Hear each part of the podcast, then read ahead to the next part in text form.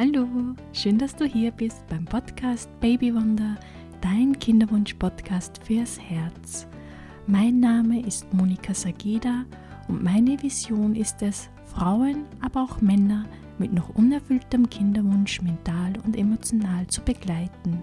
Ich möchte dir Wege aufzeigen, wie du deine Kinderwunschzeit wieder freudvoller, lustvoller und vertrauensvoller erleben kannst, wie du diese Wartezeit auf dein Baby sinnvoll für dich nutzen kannst und ich möchte dich dazu begeistern, diese Zeit auch als eine Chance für deine eigene persönliche und spirituelle Weiterentwicklung zu sehen.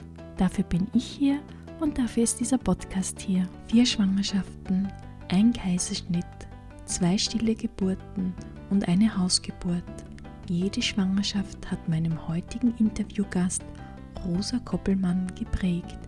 Ihre Fehlgeburten sieht sie heute nicht mehr als Fehler, sondern als Geschenk. Und sie empfindet nichts als Dankbarkeit, wenn sie daran denkt, welche wertvollen, wunderschönen Erfahrungen sie dank ihrer beiden Sternenkinder machen durfte. Rosa ist Autorin des Buches Vertrauen nach Fehlgeburt selbstbestimmt und kraftvoll durch eine herausfordernde Zeit. In unserem heutigen Podcast-Interview unterhalten wir uns unter anderem über Roses persönliche Geschichte und ihre Erfahrung mit ihren Fehlgeburten, wie Rosa mit dieser Warum-Frage umgeht, diesem Warum passiert gerade mir das, warum habe ich mein Baby verloren? Ja, und wir sprechen darüber, wie Frau eine Fehlgeburt selbstbestimmt erleben kann und auch darüber, welche Chancen eine Fehlgeburt in sich bergen kann. Zudem unterhalten wir uns darüber, was eine Fehlgeburt für die Partnerschaft bedeuten kann und wie man nach einer Fehlgeburt wieder zurück ins Vertrauen finden kann. Also hör dir dieses wundervolle, inspirierende Gespräch mit Rosa jetzt gleich an. Ich freue mich sehr, heute Rosa Koppelmann bei mir im Podcast begrüßen zu dürfen.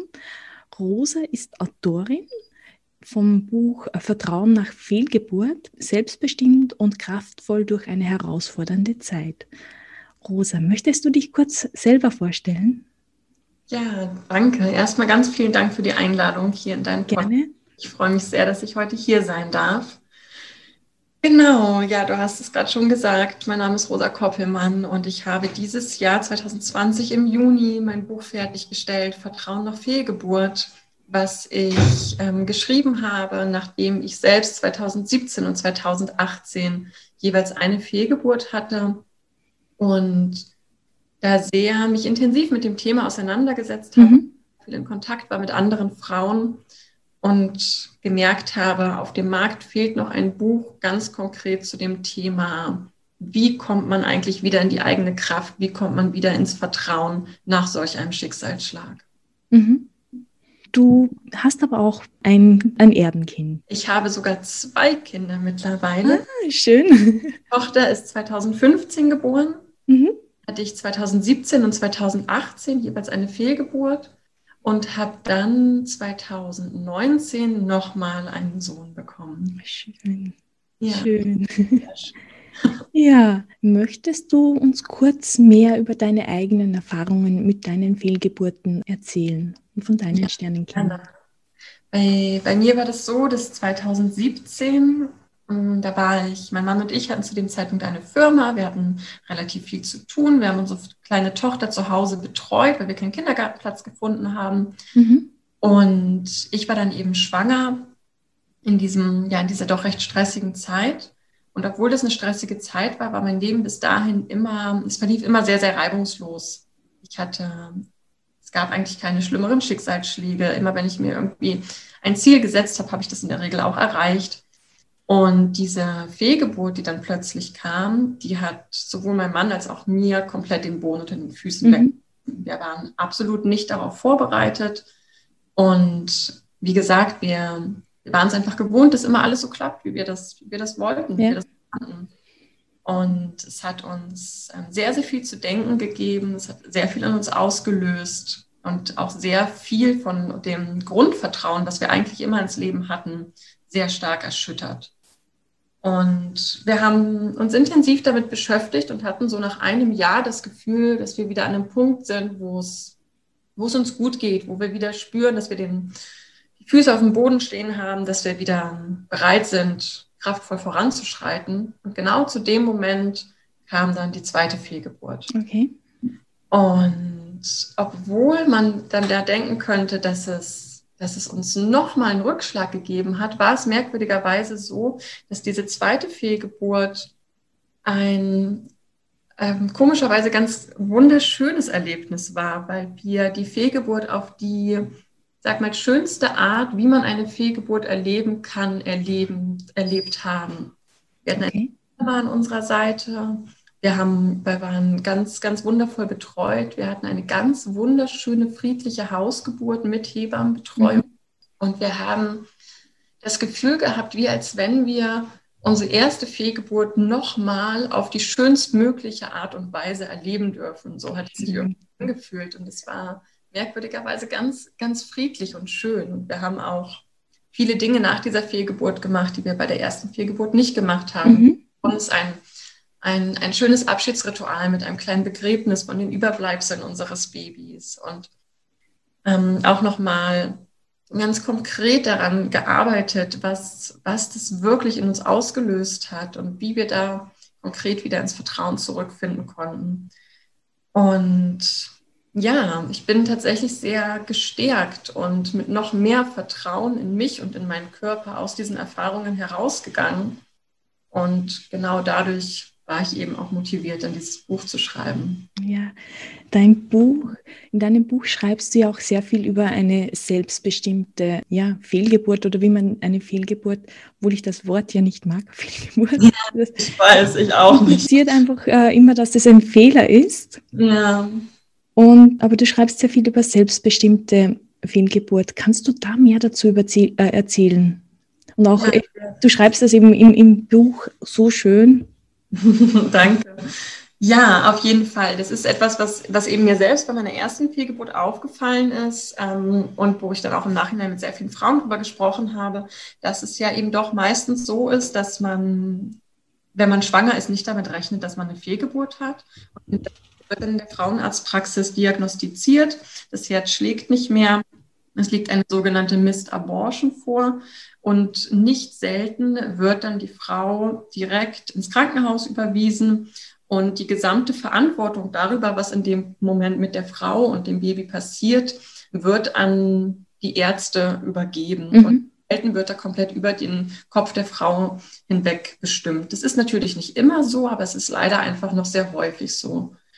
Und da finde ich es eben einfach ganz wichtig, dass man als Frau ganz klar die Verantwortung für sich und das eigene Wohlergehen und Wohlbefinden übernimmt und eben deutlich macht, was man selbst jetzt gerade braucht. Und was das ist, das ist bei jeder Frau komplett unterschiedlich. Und das ist auch ganz wichtig, dass man da nicht sagt, es gibt nur den einen Weg und genauso muss man es machen, sondern dass jede Frau in dem Moment wirklich erstmal reinspürt und sagt, wow, wie gehe ich jetzt um mit dieser mit dieser Neuigkeit, dass mein Baby nicht lebt, was brauche ich jetzt?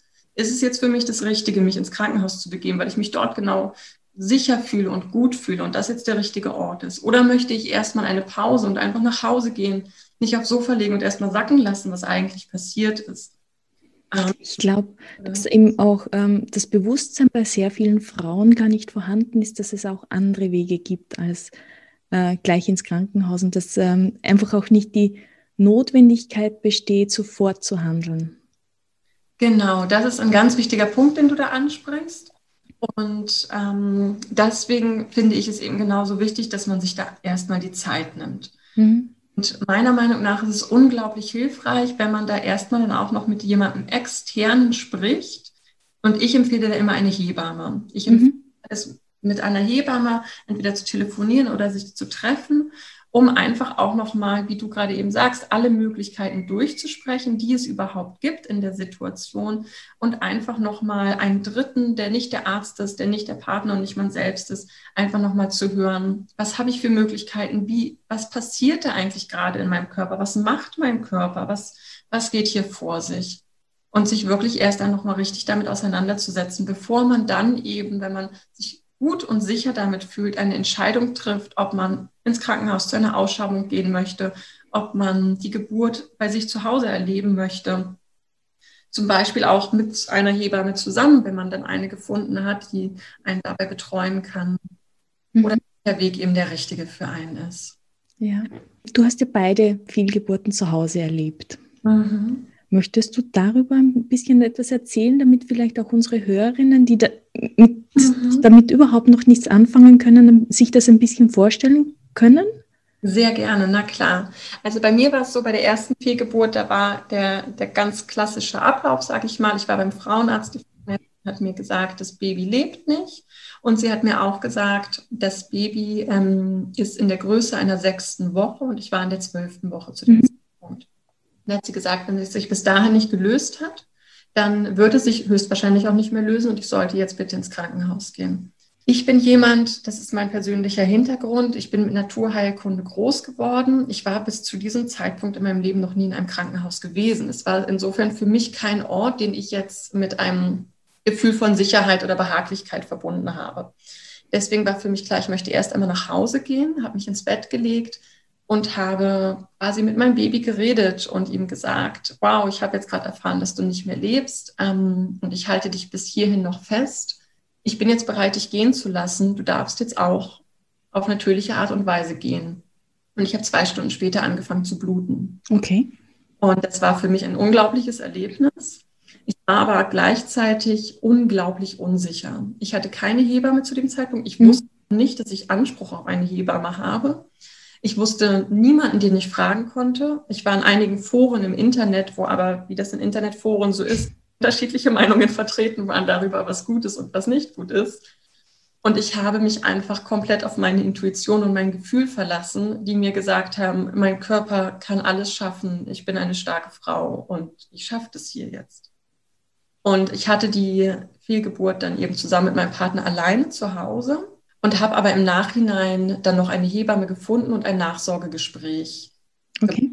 Was für mich auch sehr, sehr wichtig war, um mir nochmal eine Rückversicherung von einer Person, die da Kompetenz hat, zu holen, dass ich da soweit alles richtig gemacht habe, dass ich irgendwie nicht weiter in Gefahr war.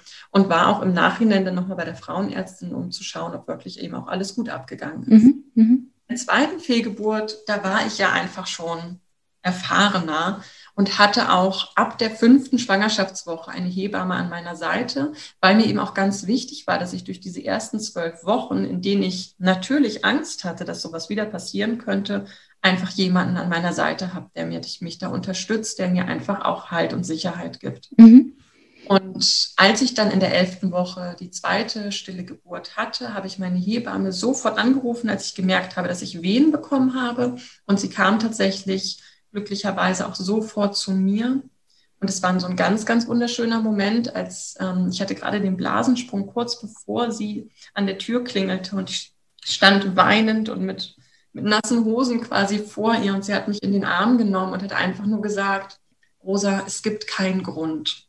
Und das war ein so wunderschöner und so heilsamer Moment für mich, wo irgendwie so ganz, ganz viel abgefallen ist und wo wir dann eben danach mein Mann, die Hebamme und ich bei uns im Wohnzimmer nochmal so eine wirklich sehr schöne Geburt hatten, die, die sich ganz, ganz gut angefühlt hat. Schön. Mhm. Schön. Oh, ich habe gerade Gänsehaut. ja. Und du hast ja gerade auch gesagt, es gibt keinen Grund. Und viele Frauen stellen sich ja nach einer Fehlgeburt immer auch wieder diese Warum-Frage. Warum passiert mir das gerade? Warum habe ich mein Baby verloren? Was habe ich denn falsch gemacht? Ja. Und du hast es ja gerade schon gesagt, es gibt eigentlich keine Antwort auf diese Warum-Frage. Aber warum stellen wir uns diese dann? Oder ja. können wir umgehen damit? Genau, also zuerst mal ähm, genau, möchte ich hier natürlich klarstellen, dass es jetzt wenn ich jetzt über Fehlgeburten rede, dann rede ich über die 60 bis 80 Prozent der Fehlgeburten, die genetischen Ursprungs sind, die ähm, tatsächlich eben keinen nachvollziehbaren, von außen nachvollziehbaren Grund haben. Mhm. Natürlich auch ganz viele Sonderfälle, die ich, die ich aber jetzt eben äh, hier in diesem Interview und auch in meinem Buch spezifisch jetzt nicht anschaue, weil genau, wir konzentrieren uns einfach auf die große Masse. Mhm die meisten Frauen betreffen. Und da ist es eben tatsächlich so, dass dadurch, dass sie einfach genetischen Ursprungs sind, ein Chromosom mit einem anderen nicht richtig konnte, was auch immer, man es einfach nicht nachvollziehen kann, was da passiert ist. Und es ist etwas, was einfach völlig normal ist. Die Experten sind sich nicht ganz einig. Einige sagen, es ist jede vierte Schwangerschaft, die in einer Fehlgeburt endet. Einige sagen sogar, es ist die Hälfte aller. Ja. Und es sind einfach unglaublich viele Frauen, die davon betroffen sind. Und ich finde es ganz wichtig, auf der einen Seite ganz klar zu machen, es ist normal, aber eben auf der anderen Seite auch ganz klar die Trauer und den Verlust auch anzuerkennen. Aber zurück zu deiner Frage, bevor ich hier abschweife. Der Grund, ähm, warum wir uns diese Frage stellen. Bei mir war es persönlich so, dass ich mir diese Frage gestellt habe, weil in meinem Umfeld die Menschen mir diese Frage gestellt haben. Mhm. Viele Leute mich gefragt haben, Rosa, ist das nicht vielleicht, weil du zu viel Stress hast, dass du jetzt eine Fehlgeburt hattest? Solltest du denn nicht besser auf dich achten? Und natürlich meinen diese Menschen es in dem Moment nicht böse und wollen mich damit nicht ärgern.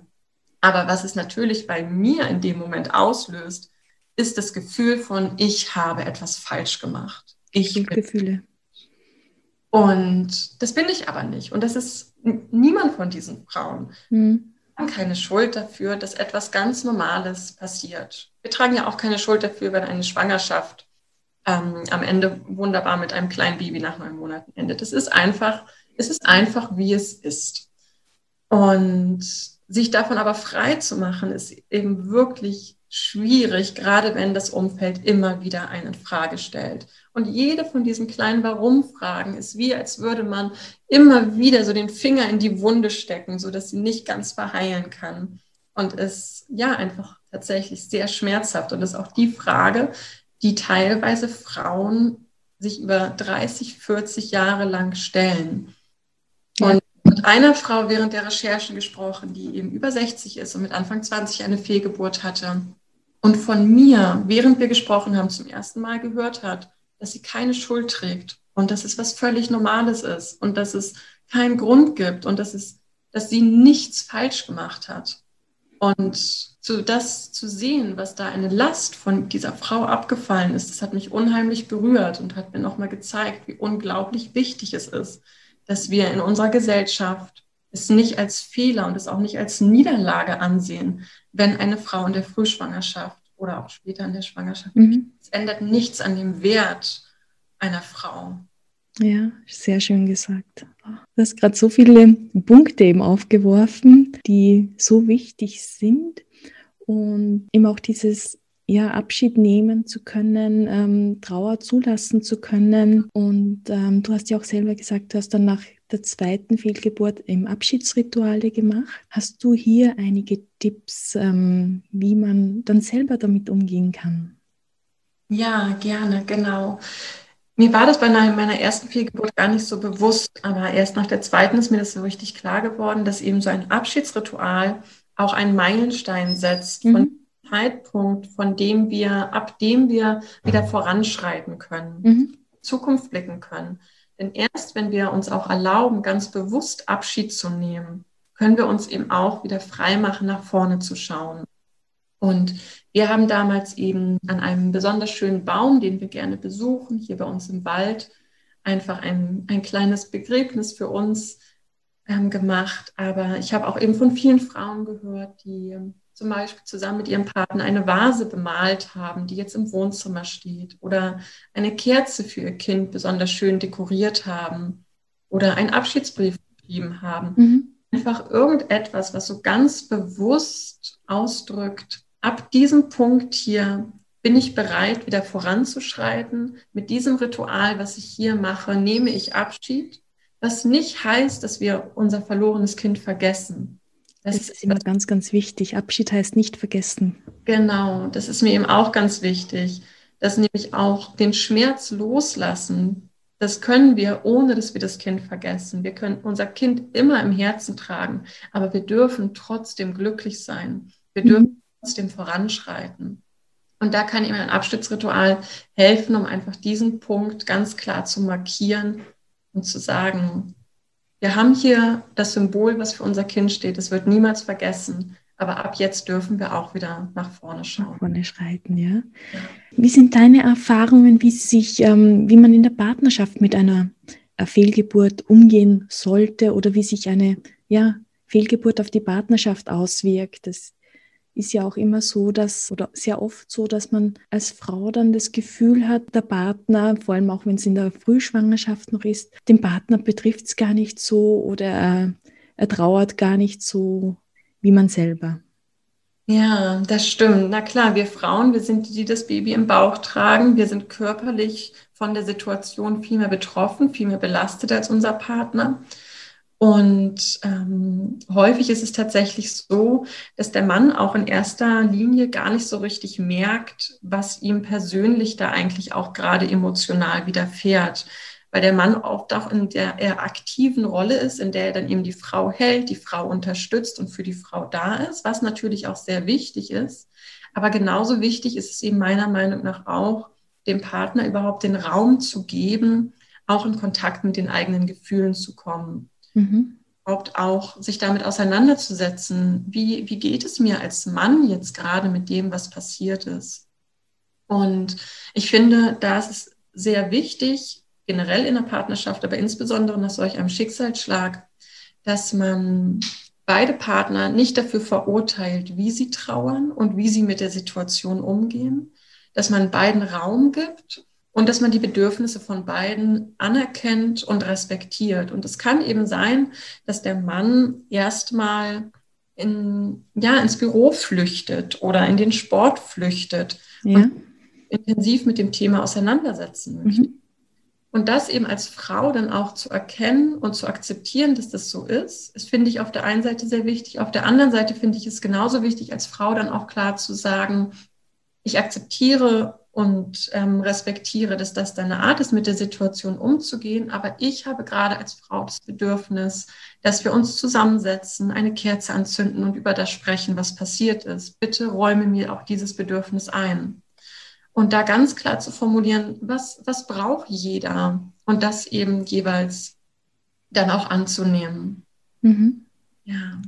Ja, und du schreibst ja auch in deinem Buch darüber, über die Chancen, die eine Fehlgeburt mit sich bringt. Und ähm, es sind ja nicht nur die Chancen so auch im Hinblick auf die Partnerschaft, die sich daraus ergeben. Welche Chancen siehst du noch oder welche Chancen haben sich für dich durch die Fehlgeburt aufgetan?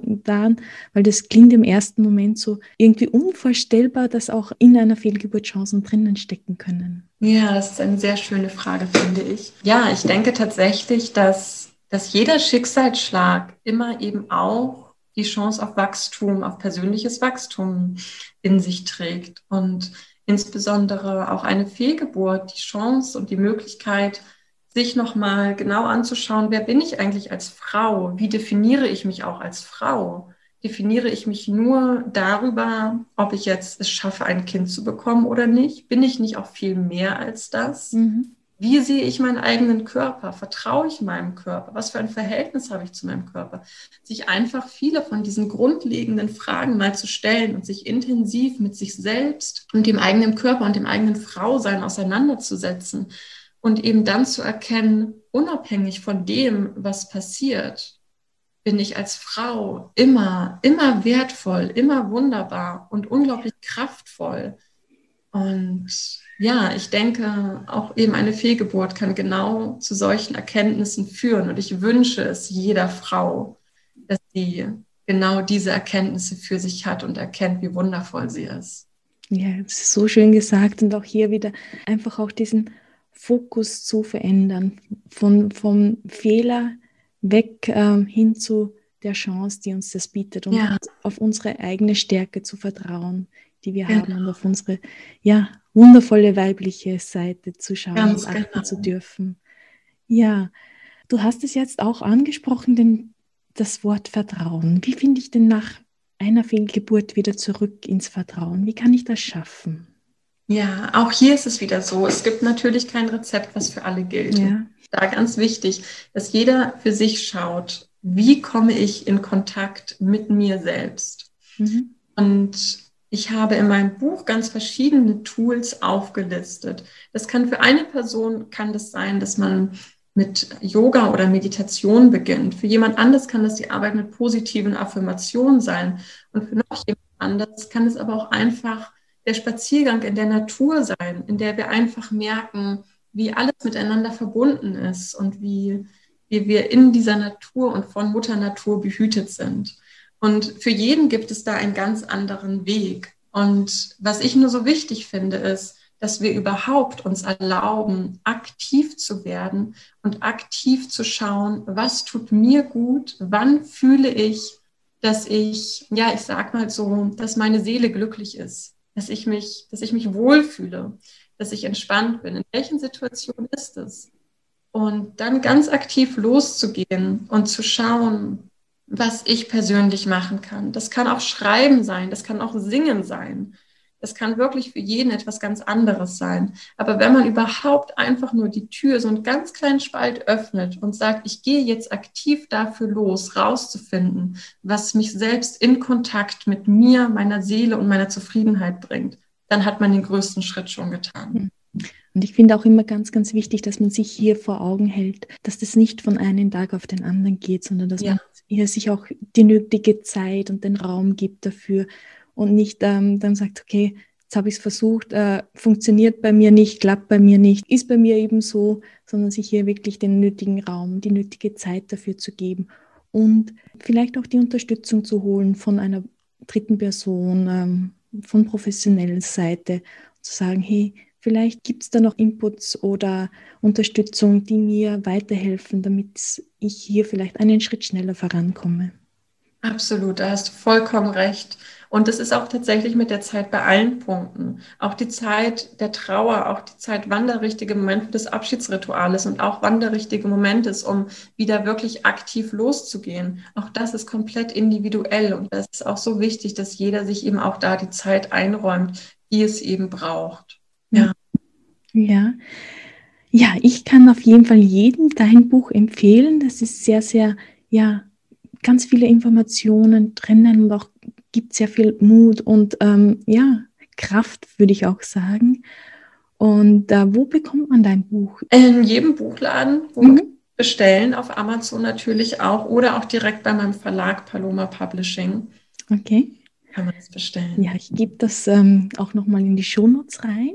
Ja, gibt es noch etwas, was du uns noch unbedingt mitgeben möchtest, unseren Hörern noch mitgeben möchtest? Ähm, ich habe schon gesagt, aber ich würde es gerne noch einmal sagen, dass ich so wichtig finde, dass jede Frau, egal was sie erlebt hat und egal was sie mitgemacht hat, immer und unabhängig von allem, was ist, eine wundervolle, kraftvolle und wertvolle Person ist und dass nichts auf der Welt etwas daran ändern kann.